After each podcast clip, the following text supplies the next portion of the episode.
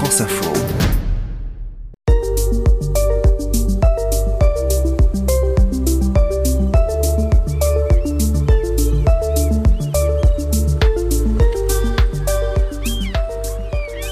Bonjour, c'est Catherine Potier, je suis journaliste à France Info. Bonjour, c'est François Gabard, je suis marin.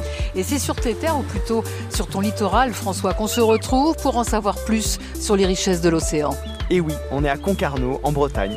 C'est là où je vis, je travaille, au bord de l'océan, que j'ai beaucoup sillonné, qui m'inspire, qui nous inspire en tant qu'être humain et qui mérite d'être mieux connu pour être mieux protégé. L'incroyable recyclage de l'océan. Mon labo sous la mer, épisode 6. Ah, salut François Je savais que j'allais te trouver là. Salut Catherine Tu vas bien Ouais, super Tu cours comme ça tous les matins ah, Dès que je peux, j'adore ça, ouais, ça me fait du bien, ouais. Et toujours près de l'océan ah, Dès que je... Ouais, quand on a la chance d'habiter comme ça près de la mer, c'est vrai que ça fait du bien, ça m'oxygène, moi ça me prépare euh, physiquement et... Euh, ça me fait du bien, je crois aussi un peu la tête. Tu parles d'oxygène, c'est absolument nécessaire et l'oxygène n'existerait pas sans les océans. Ça veut dire qu'on ne pourrait pas vivre sur Terre. Bah, c'est vrai que cette euh, bouffée d'oxygène là que je, prends, euh, bah, c'est grâce aux océans hein, parce que deux tiers de l'oxygène qu'on respire est issu, de l'océan. C'est ces phytoplanctons, ces petites algues qui par photosynthèse prennent le CO2 et redonnent de l'oxygène dans, l'atmosphère. Donc euh, on peut leur dire merci. On peut pas s'en passer.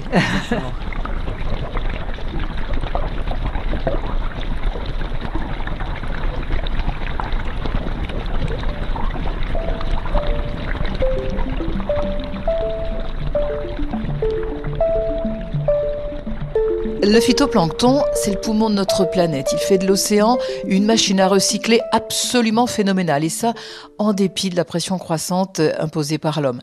Alors pour nous en parler, on a passé un appel en visio à Gilles Boeuf, qui est un biologiste éminent, spécialiste de la biodiversité. Gilles n'a pas pu nous rejoindre à Concarneau car il avait justement une conférence à Paris. Euh, mais ça ne nous a pas empêché de profiter nous aussi de ces lumières.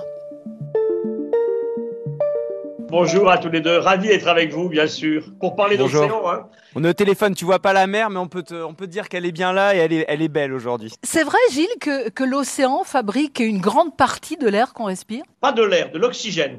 De l'oxygène. Ne mélangeons pas tout. L'air, il est là, de toute façon. Ce qui se passe, c'est qu'il faut voir comment ça s'est produit sur la Terre. Tu as une Terre qui se forme, qui garde une partie de son eau, et l'eau, c'est la base de la vie. Hein. Il n'y a aucune cellule vivante qui ne soit pas faite d'eau liquide.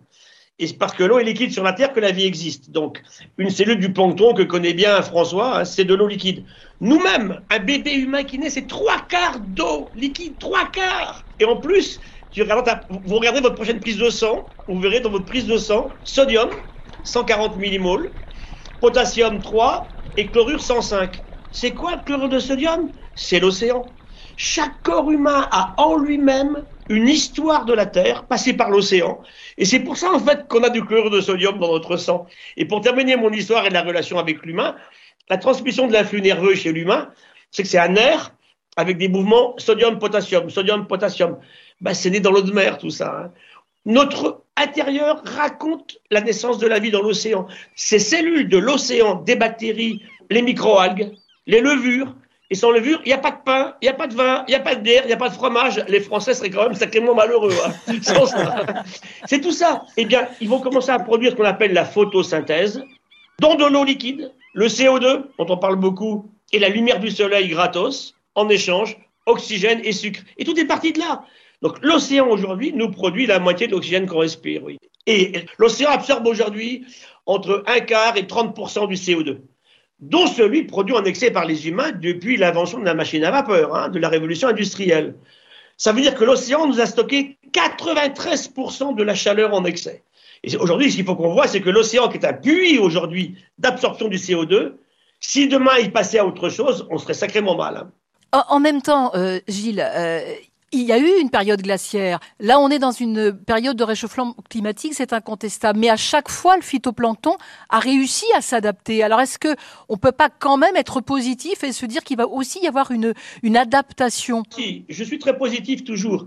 Le plancton a toujours varié. Par exemple, la grande crise d'extinction de la fin de l'ère secondaire, celle qui a fait disparaître les dinosaures il y a 65,5 millions d'années, a détruit une grande partie du plancton marin.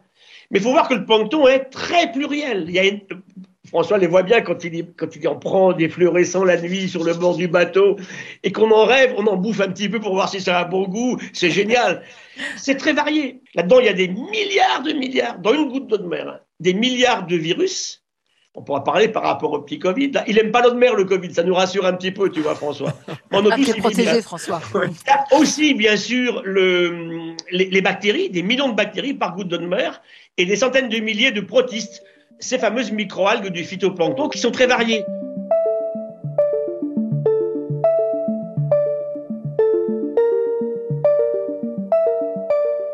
Y a deux problèmes. Il y a la température, il y a le problème de la, de la chute de l'oxygène dans les zones côtières, parce que justement, euh, bah, en manque d'oxygène, il y, a, il, y a, il y a, des systèmes de réduction qui se passent, qui sont terribles. Et puis, il y a le problème aussi du pH, hein, c'est un mot un peu compliqué, la, la, la, l'acidité. Voilà. Et ça, c'est vrai que ça va entraîner des effets. Alors, mais ça va favoriser certains et ça va être délétère pour d'autres. Hein. Ça va pas être un effet massif. Globalement, ce qu'on voit quand même, c'est qu'on a plutôt une tendance aujourd'hui à avoir une diminution de la masse de phytoplancton. Avec en plus, ce que connaît bien François, c'est qu'aujourd'hui, l'océan accumule des saletés, en particulier des, des microparticules de plastique, qu'on arrive à, c'est épouvantable ce qui se passe, ces fameux continents de plastique. Hein. On débarque pas dessus en mettant un fanion, hein. mais c'est gigantesque. Et puis aussi une, perturbation beaucoup plus grave de produits qu'on voit pas, des métaux lourds, des perturbateurs endocriniens, on pourra en parler. L'océan est génial parce que c'est le seul écosystème qu'on peut pas détruire. Hein. Une mare, je fais un parking par-dessus, il y en a plus, je détruite. Une forêt, je peux l'enlever. L'océan, non. Mais on peut le dégrader considérablement en le contaminant, bien sûr. Et, comment le, plastique ou le microplastique va interagir justement avec le, plancton? Partout. comment ils sont perturbés Tu imagines bien qu'en mer, la recherche des êtres marins, c'est trouver des surfaces d'échange. Parce que, alors, bien sûr, sur une côte, je mets la côte de, côté parce que la côte, c'est le continent. Hein. La mer ouverte au large, elle, manque de support. Le vivant adore. Tu as dû voir, par exemple, une veille épave un, bout de filet, une planche, il y a plein de fonds dessus. Des grands thons, 500 tonnes de thons qui viennent tourner autour de quelques planches qui sont amarrées au large, qui sont pas amarrées, qui, sont, qui flottent au large. Et ça, c'est super intéressant. Et ben, le plastique, c'est ça qui se passe aujourd'hui, euh, François. C'est que ça multiplie à l'infini les surfaces d'échange. Alors, bien sûr, c'est très délétère. Demain, il y aura plus de masse de plastique que de plancton. C'est un vrai problème. Mais avant de le ramasser, pour moi, il faut qu'on commence à ne plus le laisser aller en mer. Oui, François. Bien sûr. Mais, mais, le plastique prend la place du plancton non, non, il va lui-même. la masse. Mais tu veux, le plancton, d'abord, bon, ça peut opacifier la surface de l'eau. Ça veut dire que la lumière qui est. Tu sais que tu as bien vu comment c'est en mer. Hein. Dans une mer très claire, moi, les, coins que j'ai vus les plus clairs, plus clairs que l'eau de Vitel, c'est au large du, dans le Pacifique, au large de l'île de Pâques. Sais, on a un disque qu'on appelle le Seki. Hein. C'est un disque blanc. C'est tout con, hein, c'est une sorte de marin. Hein on l'immerge et quand on voit plus le truc, on mesure la, turbidité ou la transparence de l'eau. Les coins on a vu le disque le plus profond possible, c'est autour de l'île de Pâques, justement. C'est plus clair que l'eau de Vitel. Hein. Donc, pas de plancton. Donc, ce qui fait le plastique, c'est qu'il prend la place et il peut, dans les pores, opacifier la masse d'eau, ce qui fait que la lumière pénètre moins profondément dans l'eau que sur ces zones particulières. Puis en plus, il se met partout dans la chair des poissons, partout. Hein. La baleine, elle bouffe le plastique comme elle boufferait du plancton, en fait. Hein.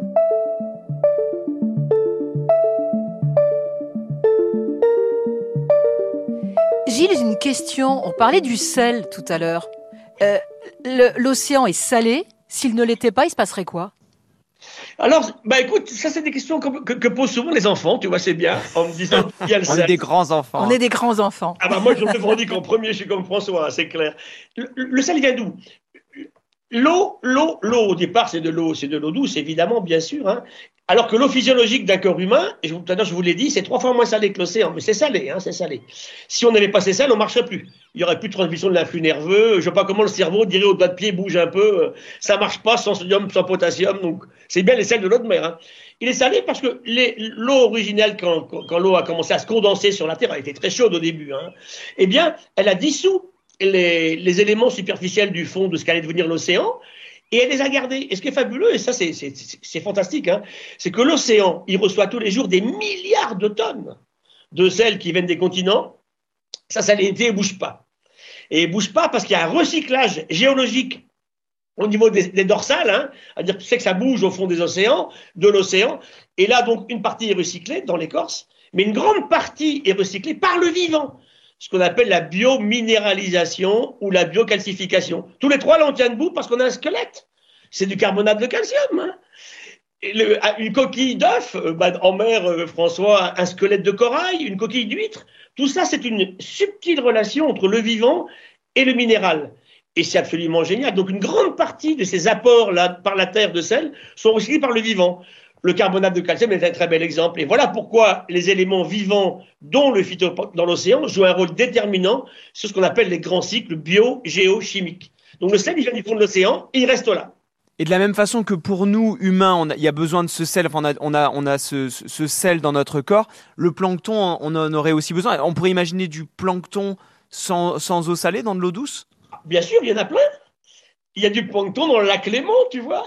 Tous les lacs ont du plancton, hein. c'est un plancton d'eau douce. Hein, il y en a partout. Mais c'est super intéressant. Il y a des lacs qui ont un plancton incroyable, des petites crevettes d'eau douce. T'imaginais qu'il y avait tout ça sous l'eau Non, François, quand même. C'est vrai que le phytoplancton, euh, Gilles en parlait, quand on est sur le, le trampoline d'un bateau, le soir, on le voit justement, c'est presque. Ça fait des lumières.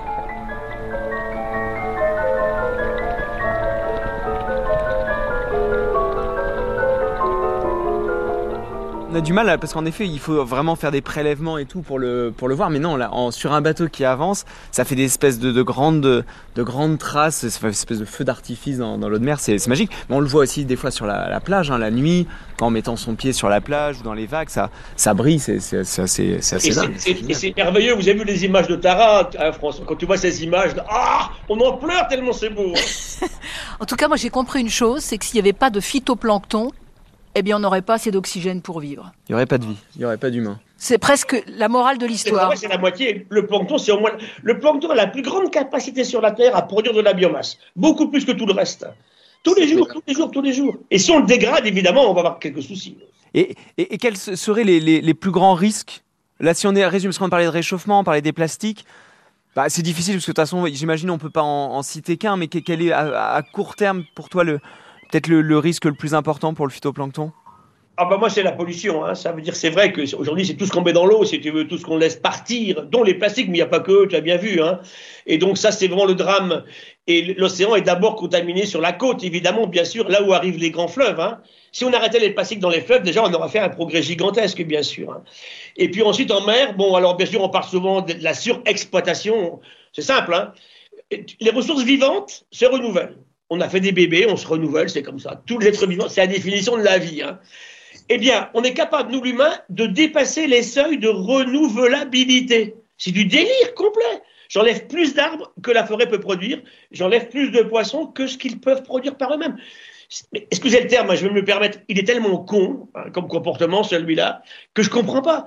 Pour une espèce qui est aussi arrogante que la nôtre. Hein. Eh ben, ce sera le mot de la fin. En tout cas, on a, un nouvel ami. Alors, on a Gilles Boeuf, qui est notre nouvel ami, euh, François, mais on a aussi le phytoplancton. On va les regarder différemment maintenant. On va en prendre soin.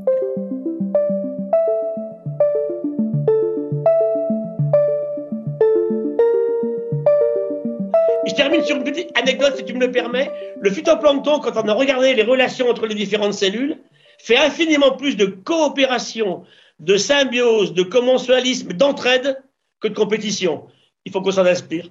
Est-ce que le, recyclage, de, la, façon dont on va travailler le, le plancton, phytoplancton, est-ce que c'est quelque chose dont on peut s'inspirer? Bien sûr. Moi, je préside le CEBIOS, hein, qui est le centre en France du biomimétisme et de la bioinspiration. Bien sûr, on a plein de bioinspiration à partir d'organismes marins, dont des organismes du plancton. Hein. Regardez par exemple récemment le travail de Frank Zal à Roscoff, où il a trouvé un sang artificiel à travers ce qu'on appelle en Bretagne le buzuc, hein, le verre de vase. C'est génial, c'est génial. Il sait transporter l'oxygène mieux que n'importe qui. Merci beaucoup, hein, Gilles. Vraiment, euh, c'est passionnant. François, ah c'est hein en vrai qu'on pourra se toucher. Hein. Ouais, ça marche. Merci beaucoup, Gilles. Et donc, n'hésite euh, surtout pas si tu viens en Bretagne. Hein. Très bien, on se trouvera et on goûtera un peu de biodiversité locale sympathique, liquide et solide. Ça marche. Allez, au revoir. Merci beaucoup, Gilles. Merci. Kenavo. Kenavo.